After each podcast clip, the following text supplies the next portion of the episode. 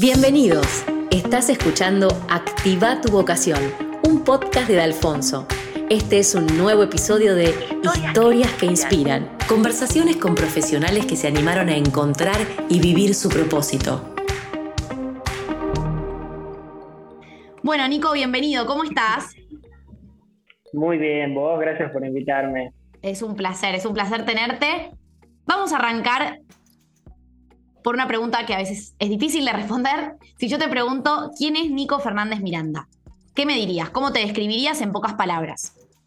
Nico Fernández Miranda es un nerd, el, típico ñoño que le gusta, que disfruta muchísimo estudiar, le disfruta muchísimo estar encerrado leyendo un libro, pero es la misma persona que disfruta mucho comunicar lo que está leyendo y relacionarse con gente y socializar y estar al frente del público es un, nerd muy extrovertido, sin problemas de timidez. Muy bien, clarísimo, muy bueno. ¿Y te acordás, Nico, yendo un poco a tu infancia, a qué te gustaba jugar cuando eras chico? Siempre me gustaron mucho los deportes con pelota. Con, o sea, como yo tuve la suerte de crecer en un barrio en donde teníamos, éramos muchos chicos en la cuadra, este, y siempre jugábamos a la pelota en la calle, al poliladron, y después cuando éramos un poco más grandes, me acuerdo que el juego, el que más me copaba, era el jugar al Monopoly. Pero nada, el, jugábamos tanto que cuando tirábamos los dados no hacía falta contar. O sea, nosotros ya sabíamos en dónde caía. adictos. sí, adictos con todas las letras. Muy bien, perfecto. Y si vamos un poco ya a tus 17 años, ¿no? ¿Qué carrera elegiste? ¿Cómo viviste ese momento? ¿Qué te ayudó a elegir? Si nos querés contar un poco de ese proceso, de ese momento. Sí, la verdad que hay mucho, mucha tela para cortar. Porque yo primero que nada fui a un colegio en el cual tuve una orientación en ciencias económicas. Fui a un colegio de, ciencias económicas, puntualmente un comercial, lo cual ya tenía una base fuerte en, en, en esa materia. Pero yo siempre quise ser médico. O sea, yo siempre me imaginé siendo médico, pero en ese momento no tenía la capacidad económica para irme a estudiar medicina, porque en Jujuy, donde yo vivo, no hay medicina. No tenía dos cosas. Por un lado, no tenía la capacidad económica para irme a estudiar afuera, y tampoco tenía la experiencia de vida ni la capacidad de pensar que me voy a estudiar afuera igual y trabajo de lo que sea, porque ser médico es mi vocación. Este, y por eso al final me terminé yendo a ciencias económicas, siendo que no era la carrera con la cual yo me había imaginado a lo largo de mis días. Además, durante mucho tiempo después, y esto cambió hace un par de años nomás, no veía ponerle series como Grey's Anatomy o Doctor House porque me daban nostalgia por no haber sido por no haber sido médico. Claro. Este, pero bueno, después aprendí también con la carrera misma que uno apunta a la carrera, aparte de la, de la carrera que vos elegís, depende mucho quién sos vos. Puntualmente encima la carrera de contador es súper, hiper, mega amplia, puedes hacer de todo, muy, muy, muy amplia. Y yo también agarré la carrera para hacer la parte que más me gusta, que es finanzas, y la docencia dentro de la carrera. Descubrí que mi, mi otra vocación del alma es la docencia y dije, bueno, me gusta mucho ser contador y me gusta mucho enseñar y enseñar teniendo la experiencia detrás. Ser el profesor de que te explica algo, eh, soy la, el profesor que te enseña cómo hacer una hamburguesa y se da vuelta y hizo hamburguesas detrás. Claro. Es que tengo la teoría y la experiencia. Eso lo consideré clave. Y la, y la verdad que el, elegí ser contador y no licenciado en administración, ponele, porque en su momento tenía la duda, porque yo también pensé mucho en la salida económica. Este, y como contador tenés trabajo para hacer dulce, básicamente. Hay un montón, montón de trabajo. Y te da, yo creo que te forma como un médico clínico de una empresa. Viste que cuando a vos te duele algo, vas al médico clínico y el médico clínico te dice, mira, para mí tienes un problema del corazón, lo veamos con tal especialista. Un contador es un médico clínico que puede ver una empresa como un todo y después contar con los especialistas para que colaboren en ese asesorar, por ejemplo, un licenciado en administración, un licenciado en marketing, en recursos humanos, etc. Y el contador, viste que tenés diferentes como también mundos dentro de la carrera, esto que decías que es muy amplia. Nada más para, para comentarnos un poco qué, qué salidas laborales o qué mundos hay. ¿Finanzas es uno, por ejemplo? Mira, hay de entrada siempre, siempre, siempre hay final, hay, perdón, impuestos, auditoría y sueldos. Eso nunca va a dejar de existir, hay un montón. Por más que dicen, y también seguramente alguien va a decir, bueno, la profesión del contador va a estar automatizada porque lo van a hacer la computadora, yo le diría, no, ni ahí, ni ahí porque el contador es mucho más que una máquina de cargar aplicativos, que es lo que podría hacer una máquina. El contador asesora y el asesoramiento no lo va a hacer una máquina. Así que para mí la profesión del contador no va a desaparecer para nada y las máquinas nos van a hacer el trabajo más difícil. Yo ya lo viví desde que yo me recibí hace casi nueve años. Desde que me recibí a hoy ya la tecnología avanzó un montón, la tecnología aplicada a estos procesos puntualmente, pero siempre sigo haciendo falta, no por mi capacidad de cargar facturas o no, sino por mi capacidad de asesorar. Eso sí es súper importante. En esas tres áreas, impuestos, auditoría y sueldos, siempre, siempre, siempre hay trabajo. Y después, ¿cómo es que, por ejemplo, también para, para entender un poco más, ¿Cómo hiciste? O sea, ¿por qué te, vino el lado de la docencia en tu perfil? ¿O cuándo apareció? ¿Te pasó de tener alguna experiencia con algún profesor, por ejemplo? Sí, me acuerdo clarito. Y esa, mira, eso, la verdad que se me pone los pelos de punta cuando me lo preguntás, porque yo me acuerdo clarito. 12 de marzo del 2009, yo como buen ñoño sentado en la primera fila de un aula con mil, mil estudiantes, y pasa una persona que se llama Jaime Alfaro Iberaliaga, hoy un gran, gran, gran amigo, este, y le escuché hablar y dije, yo quiero ser eso. Yo quiero ser, encontré mi rol en la vida. O sea, lo escuché hablar a él y dije, yo, yo quiero estar ahí, digamos. Fue como un llamado del Señor, es algo que más allá de las palabras. Este, desde ese momento que yo decidí, yo dije, yo quiero ser docente. Y la, y la verdad que me, me, fascina, y vos sabés que el re loco porque con Jaime, la, la persona esta que me inspiró, trabajamos un montón juntos, porque él organiza los posgrados este, y yo siempre estoy en el medio organizándolo o doy algún módulo, jugamos al fútbol los fines de semana, tipo somos re amigos. Y muchas veces le pienso, le digo, qué loco, digamos, que hoy estoy acá en tu despacho charlando y antes, y antes vos fuiste mi inspiración. Claro. Y lo sigue siendo el día de hoy. Qué importante eso, ¿no? Como tener un referente también en este camino y poder visualizarse, poder proyectarse y decir, che, quiero hacer lo que él hace. Y también te iba a preguntar a vos, ¿qué es lo que más te fascina de enseñar? Dos cosas. Uno es mi forma de devolver un granito de arena, porque la educación me llevó a, lugares que nunca jamás en mi vida hubiera considerado que lo iba a hacer. Porque sin ir más lejos, este sábado di una charla para 2.000 personas. ¡Wow! Una monstruosidad. Este, y también la educación me abrió mil millones de puertas. Tuve la, suerte de hacer posgrados en el exterior, de dar clases en el exterior, de que económicamente tener una vida relativamente cómoda. Cosas que realmente antes hubiera pensado, no, imposible. La educación me lo dio. Parece, yo siempre le digo a mis alumnos, parece consejo de viejo, pero estudiar te cambia la vida, de verdad. Y el otro, lo, otro que me gusta de ser docente es que intento ser no solo el docente que te explica un tema técnico, que hoy el rol del docente cambió un montón, sino intento ser realmente una inspiración. Se intento decirle a los chicos, miren, chicos, la vida funciona así, ¿por qué les digo que se esfuercen? Y utilizo bastantes estrategias para, para tratar de lograrlo. Entre ellas, por ejemplo, viste, si vos hablas con 100 docentes, 100 docentes se van a quejar de que los alumnos no leen. Este, y yo dije, yo empecé mi Instagram diciendo, bueno, yo desde mi rol de docente que puedo comunicar para inspirar.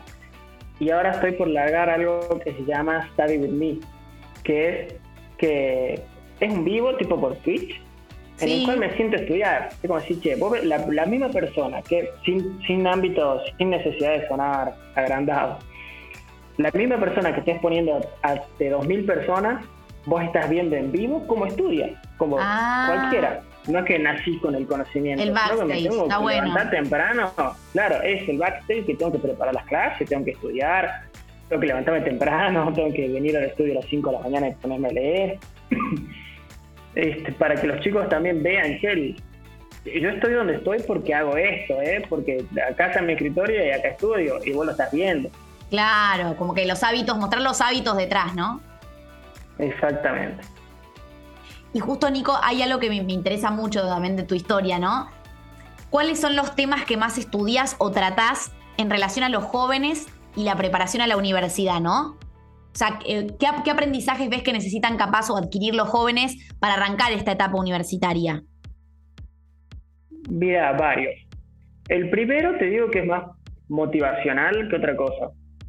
Tenemos la, ilusión o el sesgo de pensar de que alguien muy exitoso se diferencia de alguien que no lo es porque hay muchas horas de trabajo en medio, hay mucho sacrificio, hay mucho sacrificio en el mal término de la palabra, en el sentido de que la pasas mal, te estresás, etc.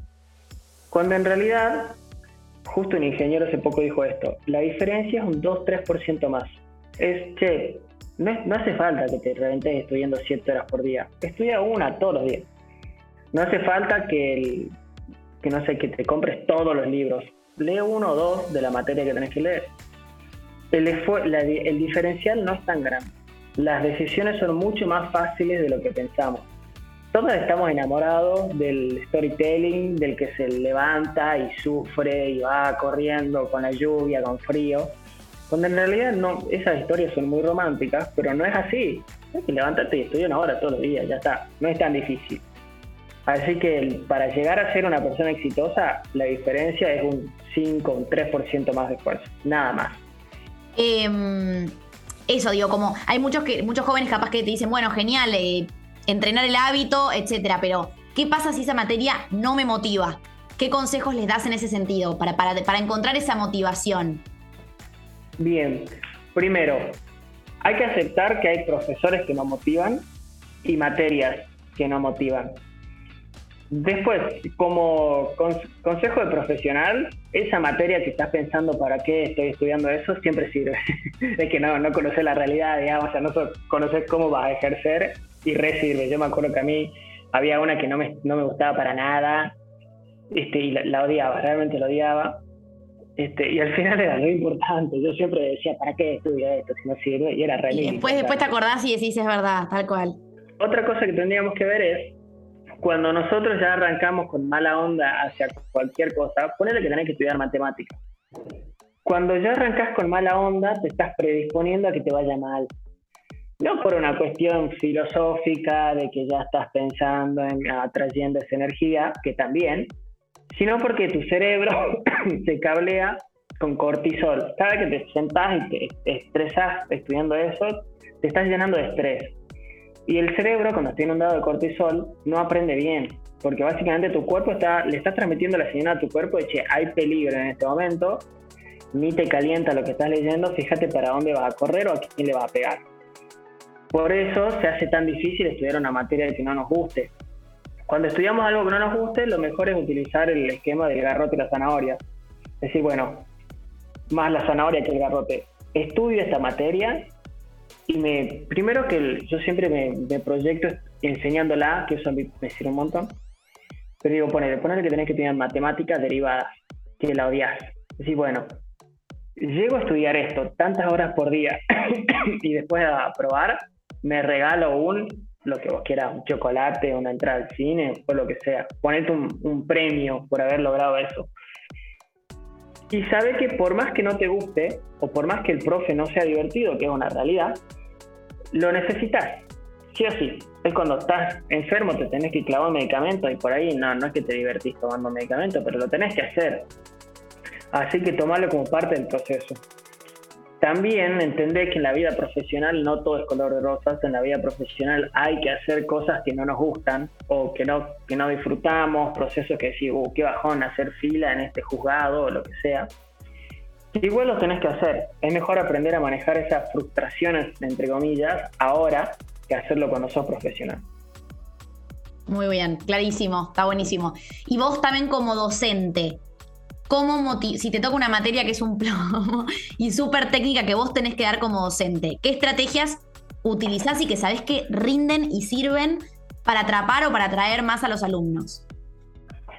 Mira, qué buena pregunta porque soy docente del cuco de la carrera, la materia que estadísticamente se aprueba un montón y define quién se recibe y quién no. No, la temida. Este, la, la temida. Y, pero yo después me di cuenta que no existen materias temidas, es, el, es, el, es la ilusión. Nada que no se estudie, o sea, si vos estudiás, ya está, olvidate, listo. Existen obviamente casos aislados de profes mala onda o profesores que no son éticos y se la agarran con algún alumno, pero son la excepción. Por, empezando por eso, no existe el cuco, el cuco te lo, te lo introducen en la cabeza antes de que suceda. Y esto les debe haber pasado a todos. ¿Quién, cuando ponele estábamos en primer grado de la primaria, veíamos y decían, no, en quinto grado te enseñan potencia, es re difícil, no vas a probar, no, no sé cómo hacer. Y llegas a quinto grado y decís, pa, ¿tanto era? Este, o lo mismo en la secundaria, no, profesor, en la secundaria, la primaria te dicen, no, en la secundaria el profesor entra, cierra la puerta un portazo este, y te empieza a dictar. Y, y a la secundaria y, y estás hablando del divorcio del profe, digamos, así que el profe te está tirando el consejo. Lo mismo en la universidad. En la secundaria dicen, en la universidad el profesor ni te saluda, ni le importás. Y en la universidad le decís, che, al que, al que no trajo mate, desaprobado. Y al final es todo más fácil, siempre es más fácil de lo que te la, de lo que te la pintan. Segundo, que cuando te encarás una materia que es difícil, obviamente ese, esa la más que el resto. Y la única receta es estudiarla. Los profesores nos damos cuenta cuando un alumno sabe o no. Por ahí el alumno no, no maneja esta info, yo te la digo con 31 años y no con 19 cuando lo estaba cursando. Pero cuando ya pensás que es difícil, te repredispones mal y pensás que las clases son más difíciles de normal y demás. Después, ¿qué hago yo para hacerla atractiva? Primero, que esto aplica para todos los docentes tenemos que hacerlo relevante. O sea, si yo, no, si yo enseño algo, yo tengo que decir, che, ¿y esto para qué sirve? Si yo te estoy enseñando esta fórmula matemática, muy bien, pero ¿cuándo en tu vida la vas a utilizar en la realidad? Todo lo que se enseña tiene aplicación, todo. Primera, primer, lo primero que hago yo es, hay un profesor, un argentino que es para mí mi Dios, creo que en algún momento me lo tatuó, se llama Roberto Rosler, que te enseña, vos le tenés que al alumno tenés que mostrarle dónde está el fuego para que él solo busque el matafuego. Le decir, mira, el fuego es esto y el matafuego es acá. Y ahí nomás solito el alumno se te, se te motiva. y después otras estrategias que estas yo, también son muy sacadas del ámbito de la neurociencia es, yo tengo que dar una materia que es muy técnica, muy matemática, viernes a las 8 de la noche este, todos están durmiendo, incluyéndome. ¿Qué hago yo? Cuando vos le... Hay una, una teoría que demuestra que cuando yo te muestro la manzana, el premio, tu cerebro segrega otras hormonas que te ubican para llegar ahí. Y yo voy y explico, por ejemplo, esto así con conocimiento de causa, el leverage operativo combinado financiero. Digo, bueno chicos, yo les explico lo, del 1 al 3 el 4 lo hacen ustedes y el que lo hace primero se gana un kilo de chocolate. Y efectivamente lleva un kilo de chocolate. Y claro, los chicos, primero que, que la glucosa motiva a todo el mundo. segundo que segundo que claro, para los chicos ya es divertido, porque ya es una competencia, ya no es, ya no es lo mismo. Ya no es lo mismo que decir, che, bueno, esto va a entrar el parcial en tres meses. Claro. Este, y ahí se me, se me enchufan de otra manera. ¿Qué aprendizajes necesitan adquirir los jóvenes desde el colegio para arrancar la etapa universitaria? ¿Qué es lo que vos ves? Mirá, los chicos necesitarían entrenar en el colegio más esto y esto y esto para prepararse para la universidad, que es otro ritmo también, ¿no? Claro. Primero, primero principal siempre técnicas de estudio, cómo estudiar, clave. Segundo, a comunicarse, a expresar una idea, que pierdan el miedo, que pierdan el miedo a estar frente a un docente. Los docentes por ahí, todos, yo lo hice en su momento, los ponemos en un pedestal, como que son Dios. Ni ahí, son tipos que tienen unos cuantos años de experiencia, nada más. Tenés que aprender a comunicarte.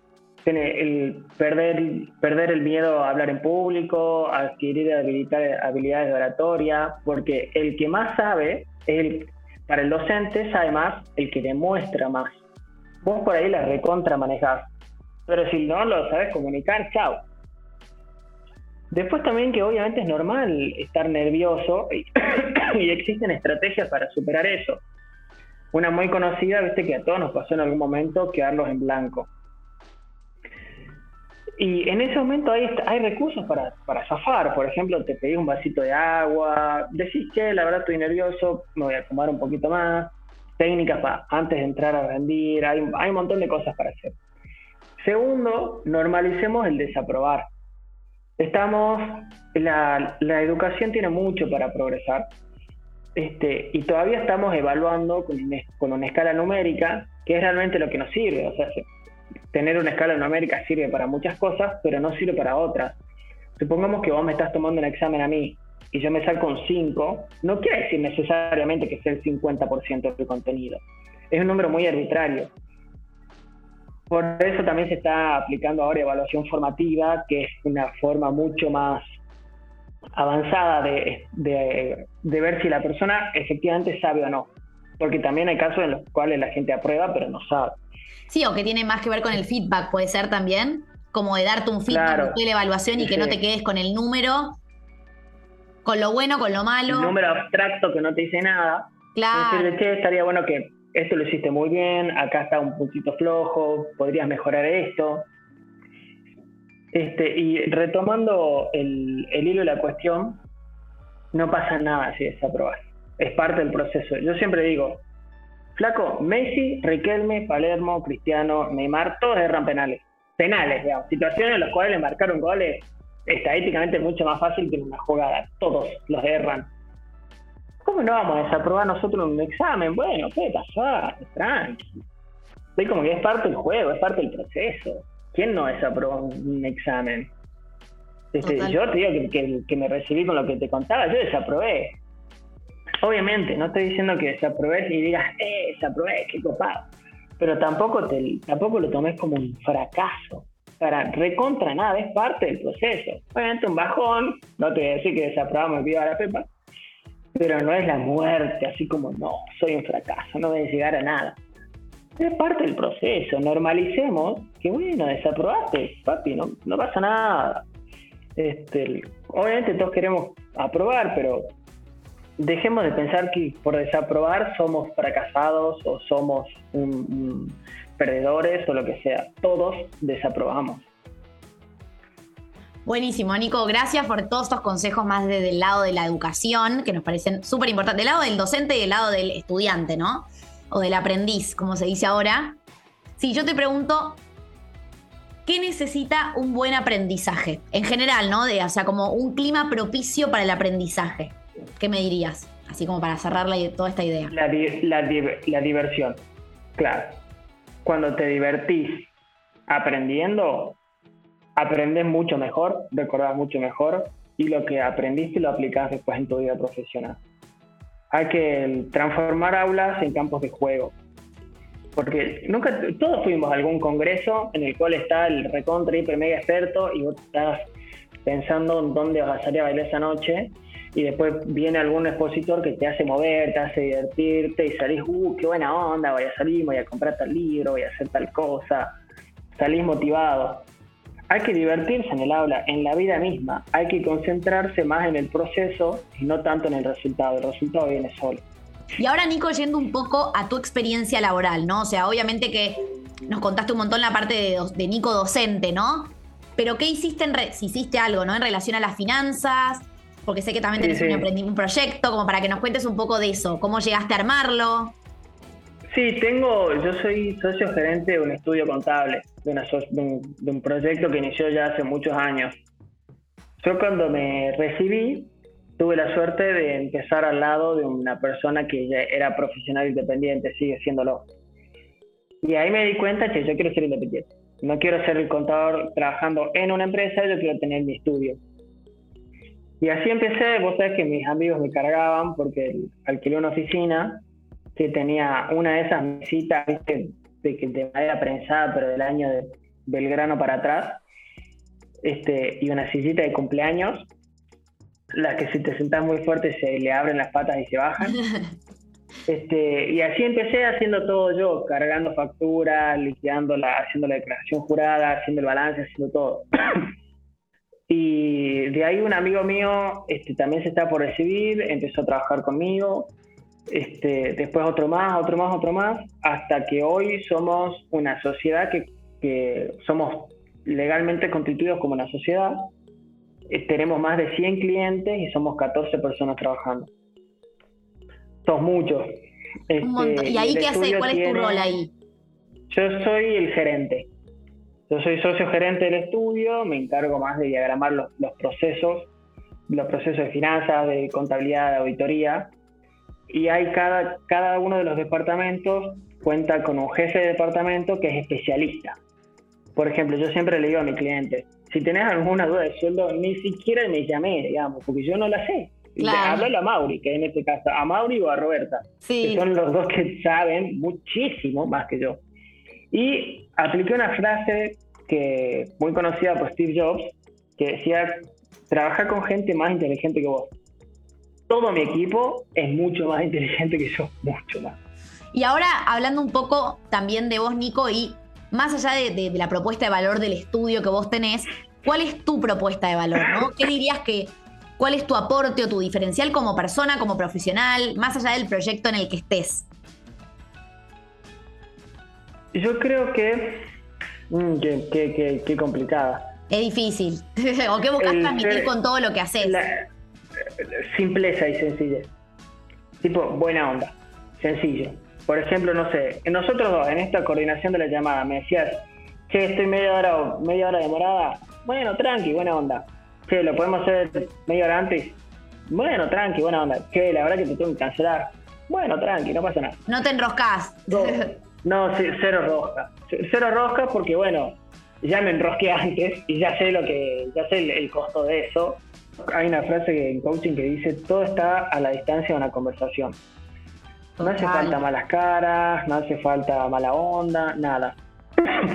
y si algún día me, ha pasado, algún día me estuve, no lo supe controlar, ponerle a alguien me dijo, justo salió un, saltó un problema en el momento que yo no tenía un buen día, y por ahí, no es que nunca falté el respeto, pero por ahí me la agarré con alguien, Y también otra cosa súper importante, no es lo que me preguntaste, pero me parece clave, rodearte de gente copada. Porque en los momentos en los cuales yo no estuve muy bien, por ejemplo, me acuerdo una vez, uno de mis mejores amigos, que yo veo como un hermano mayor, Facu, me dijo, che, bro, esto por ahí no va, estás, haciendo las cosas mal, que es mi socio. Y recopado, digamos, porque ese nunca me voy a olvidar de, las cosas que me dijo él. Este, y bueno, hoy soy el tipo, o intento serlo al menos, tipo cero rosca, por todas las experiencias pasadas. Es un cliché, pero por algo las, las, frases son utilizadas, que dice, ¿de dónde viene la felicidad de la experiencia? ¿De dónde viene la experiencia de decisión? De, ¿Cómo era? Uy, me mareé. Bueno, ya me, ya me, lo, ya me voy a acordar, pero básicamente te dice que la experiencia es producto de malas decisiones. Hay que tomarla, hay que dársela con la pared a veces para saber que ahí hay una pared. Tal cual. Este, y sin tanta rosca, después uno también con el paso de los años aprendes a poner las cosas en una balanza y decís, che, esto era realmente importante, ¿valía la pena calentarse por esto? Sí. Pero bueno, muchas, muchos, muchos buenos amigos que me aconsejaron mucho en su momento, muchas malas experiencias que me aconsejaron mucho en su momento, y mucha terapia también que me aconsejó mucho en su momento. Muy importante. También lo súper recomiendo. Aguante la terapia, soy pro terapia. Y Nico, perdón, más allá de, también obviamente esto de que decís de la sencillez, que es súper lindo, a nivel profesional, por ejemplo, ¿qué buscas aportar con todo lo que haces, digamos? Como obviamente que la sencillez capaz es, tu modus operandi o va a estar siempre ese tinte de sencillez de Nico, pero a nivel laboral, o sea, me echando esto de la educación, de las finanzas. En mi, en mi carrera, la actualidad. La actualidad, estar al filo. Estar al filo de la información, decirte, mira, ayer salió esta norma, este, esto se puede hacer así, así, así. Siempre la actualidad, que también va mucho de la mano de la tecnología. Cuanto más tecnologizado estás, o más aplicación tecnológica tenés, más actual estás. Siempre estar en la actualidad. Más en una carrera como la mía que cambia cada 15 minutos. Ya debe haber cambiado desde que empezamos la charla. sí, tal este, cual. Actualidad, actualidad. Y para lograr esa actualidad tenés que tener un equipo amplio. Porque no puedes ser, no puedes ser filoso en todo En mi caso, ponele, yo soy filoso puntualmente en acceso al financiamiento mm. y en decisiones de inversión. Este, después, pero en decisiones, hablando muy técnicamente de mi perfil, yo soy especialista en decisiones de inversión en un inversor adverso al riesgo. Si estamos hablando de alguien propenso al riesgo, yo ya no. Yo ya no soy el especialista. Tengo un especialista dentro del estudio que sí lo es, pero yo no lo soy. Este, de esa manera, con un equipo amplio y que está muy al filo, eso es un diferencial re grande. Re grande. Y encima también sea que, que, el equipo es muy joven, así que estamos todos con muchas pilas, básicamente. Claro. Que nos permiten mantenernos al día, al toque. Justo te iba a preguntar, Nico, también algo que es interesante, que me parece que vos estás metido también en eso. Digo, ¿sentís que hoy hay más conciencia en lo que es educación financiera? Porque también veo que los jóvenes están muy metidos en eso también, ¿no? Sí, pasa, bueno, acá el, algo malo resultó ser algo bueno, que la situación económica de la Argentina necesariamente te hace aprender sobre eh, educación financiera, lo cual introdujo eso a mucha gente. Este, y sí, cada vez más veo que, por ejemplo, yo cuando estaba en la secundaria nadie tenía idea de educación financiera y hoy la gran mayoría de los chicos te hablan de educación financiera o te preguntan de educación financiera. Clave, se produjo por algo malo, por ejemplo, Argentina es uno de los, está en el top 3 de los países con mayor conocimiento de tecnología cripto en el mundo. Wow, mira, no sabía eso. Pero es porque no está haciendo mal, porque tenemos que ver otras alternativas, claro. peso. Sí. Claro. pero, pero sí hay un montón más de cultura financiera. Está buenísimo. Y después, Nico, yendo ya al final de la, del encuentro, así no te robamos tampoco tanto tiempo, si nos tuvieras que decir qué es para vos la vocación, ¿no? según tu experiencia, lo que te pasó a vos con la vocación, ¿cómo la definirías o, la describirías? dos cosas te diría. La primera es, que esta está súper trillada también, es lo que haces sin darte cuenta del tiempo. Clave, lo que estás haciendo y ni te diste cuenta cuánto tiempo pasó. Pero yo le agregaría una que está muy personal, no la haría en ningún lado, es lo que haces aunque estés cansado. Me pasó infinidad de veces de llegar a la noche a dar clases cansado. Y cuando, cuando entro a dar clases es como si me tomara tres Gatorade, tres Speed. Como que me pongo pum para arriba. pero recontra pum para arriba, ¿eh? Pero me impulsa, me motiva, me inspira. Este, y realmente estoy, me, lo, lo siento y lo pienso. Una vez me acuerdo clarito, estaba, pero liquidadísimo, liquidadísimo. Te decir, me dormiría una siesta de 20.000 horas y tenía que ir a darle una clase a una persona, una. Y terminaba una clase y estaba, oh, sigamos, así, estaba como que enchufadísimo. Y ese fue uno de los momentos que dije, chu, esto es lo que vamos a hacer. Porque fue como que realmente lo amo. Lo haría recontra remil gratis. este, y el tiempo se me pasa volando y por ejemplo ahora que son las una de la tarde me tengo que ir a dar una clase igual lo hago con amor me, fascina. Me pasó otra otras cosas que dije chu para esto estoy escuchaste qué gracioso. Casi casi me largo llorar en un examen yo. En un examen de primer ni siquiera era un examen era un coloquio algo más fácil que un examen. Estaba en un examen hace poquito ahora sido en julio de este año julio junio este, y había una chica en un grupo, una chica estaba hablando y hablaba tan bien. te juro por Dios que el pecho se me llenó de amor. Amor era la palabra, decir, amor por lo que estaba sucediendo. Sí, sí, como inspirado, claro. Inspirado, y decir, chu. Y la chica manejaba tan bien los términos, se, expresaba y comunicaba, que dije, chu, este es mi rol en la vida. Acá estoy. Bueno, lo mismo me pasó el otro día que te contaba con la charla de las 2.000 personas. Sí que la gente me, preguntó, ¿estás nervioso? Y yo decía, no, no estoy nervioso, estoy eh, entusiasmadísimo. Después me, vi el audio y se notaba mi entusiasmo en la voz. O sea, yo que me conozco, digamos, cuando estoy hablando de cierto tema, ¿no? Pero no estaba nervioso. Era como decir, che, estoy haciendo lo que amo. como decir, che, estoy haciendo un asado con mi familia. Amo este momento. Nervioso no me pone, no. Expectante, ansioso, sí. Pero nervioso no. Para mí eso es la vocación. Me encantó, me encantó porque fuiste ejemplos súper claros y concretos que te han pasado. Y ahora, Nico, para cerrar también, en un consejo, que siempre me gusta cerrar los encuentros así, ¿qué consejo le darías a una persona que está por elegir la carrera o qué consejo te hubiera gustado escuchar a vos a los 17 años?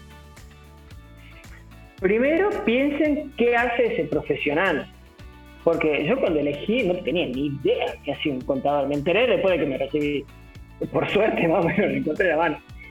Pero por ahí escuché mucha gente que elige una carrera, pero no sabe qué va a hacer, cuál es el paso siguiente. Pensá en qué sucede después de que te recibís, porque pasa mucho más rápido de lo que pensamos. Segundo, fíjate cuál es tu pasión. Cuál es, si, si encontrás cuál es tu pasión, la plata viene recontra sola. Yo tengo amigos que tienen carrerones y que no ejercen y son millonarios, si pusiéramos la plata como un indicador de valor, que, que no lo es, pero es medible. Encontrar qué te gusta hacer. Y tercero, no te van a gustar todas las materias de la carrera, eso está bien. No te va, probablemente los primeros años no te gusten mucho, eso está bien. Y aún así, si te arrepentís y te queda poquito, terminala después metete en otra cosa. Pero termina la cosa de que cuando estés estudiando otra cosa, al menos a tener un título que te sostenga para seguir haciendo otra cosa. Porque un ejemplo que es más desde lo negativo de lo positivo, un título no te define como, menor como mejor persona, para nada, pero sí te abre muchas puertas, es innegable. Es mejor siempre tener un título. Y otra cosa también es importante, no es lo mismo tener un título que ser profesional. Uno puede ser profesional sin tener un título. Conozco muchos profesionales que, y conozco muchas personas que tienen un título y no son profesionales. Ser profesional es una actitud. Me encantó, me encantó esto de la actitud de ser profesional, tal cual, tal cual, y que tenés que empezar a entrenarla desde el primer año de la facultad, o sea, te diría en el último año de colegio también. Eh, Literal, en la vida misma. Sí. Te lleva, te abre puertas que uno no se imagina que pueden ser abiertas. Tal cual, y hasta te define mucho más, me parece que ahora esto que me, dijiste me inspiró de todo el aprendizaje que vas teniendo en la carrera y cómo te planteaste vos, o sea, cómo te paraste vos ante ese aprendizaje, que el título mismo o que el, nombre de la carrera, sino como qué, qué actitud tuviste en ese ser aprendiz, ¿no? Claro, y te define como profesional después. Yo y también otro mito que lo saquemos desde ya, ni, calienta si te recibiste en 5, 7 o 12 años. El éxito es en aprender, disfrutar el proceso también, que es una etapa muy linda, pero si tenés que estudiar y eso hace que, la carrera se te alargue, si tenés que hacerte cargo de alguna situación familiar y eso hace que la carrera se te alargue, no pasa nada no pasa nada, no baje los brazos, porque también uno piensa, uy, no me recibo en cinco años, ya dejo la carrera. No baje los brazos, seguí estudiando, cuanto menos te des cuenta, ya vas a ser profesional. Y la vida es muy, estadísticamente re interesante analizarlo, digamos. Esos 3, 4 años son un 1, 2, 3% de tu vida. No es nada, digamos, proporcionalmente hablando. Tranquilo, tranquilo. No es. Vos sabés que el, el sábado, justo en este congreso que te contaba, escuché algo estuvo muy bueno. Podríamos dejar de hablar de carrera universitaria, que la concepción de carrera es que tenés que ganar, primero ganarle a alguien y llegar rápido, a proyecto universitario. Al cambiar esa palabra, este, es decir, che, no, primero que no estoy en competencia con mis compañeros, segundo que no es una carrera contra nadie, este es un proyecto en el cual yo me vengo a formar para brindar mis servicios a la gente que lo requiera. Será en cinco años, genial. Será en 12, genial. Muy Hacer la conciencia, ser profesional haciéndolo y ya está. Muy bueno, que aparte el proyecto siento que te, te involucras más vos también en ese proceso, como que es mi proyecto, ¿no? No, no, es, no es una carrera, sino es un proyecto que tiene un montón de cosas adentro. Eh, te volvés más partícipe, más protagonista, me parece, está buenísimo. Me encantó. Tal cual. Se me, se me fue el nombre del, del chico porque ya estuve hablando un rato largo antes de la charla. Ya lo voy a buscar y te lo voy a pasar porque la definición no es mía. Es del, del, flaco que hace salud mental en el Congreso Argentino de Estudiantes de Ingeniería Industrial. ya lo voy a mm, golear. ¿Qué título? Este, ok. Pero, pero bueno, es su definición. Gracias, Nico. De verdad fue un placer escucharte. Me llevo un montón de tips yo también. Eh, hablando de las finanzas, de la educación, de esta pasión que vos sentís y que la contagiás, es súper linda. eh, muchos aprendizajes. Me llevo también de este, de este encuentro, así que te agradezco un montón, un montón por este espacio. Muchas gracias, el mejor de los éxitos y un abrazo gigante. Esto fue Activa tu vocación.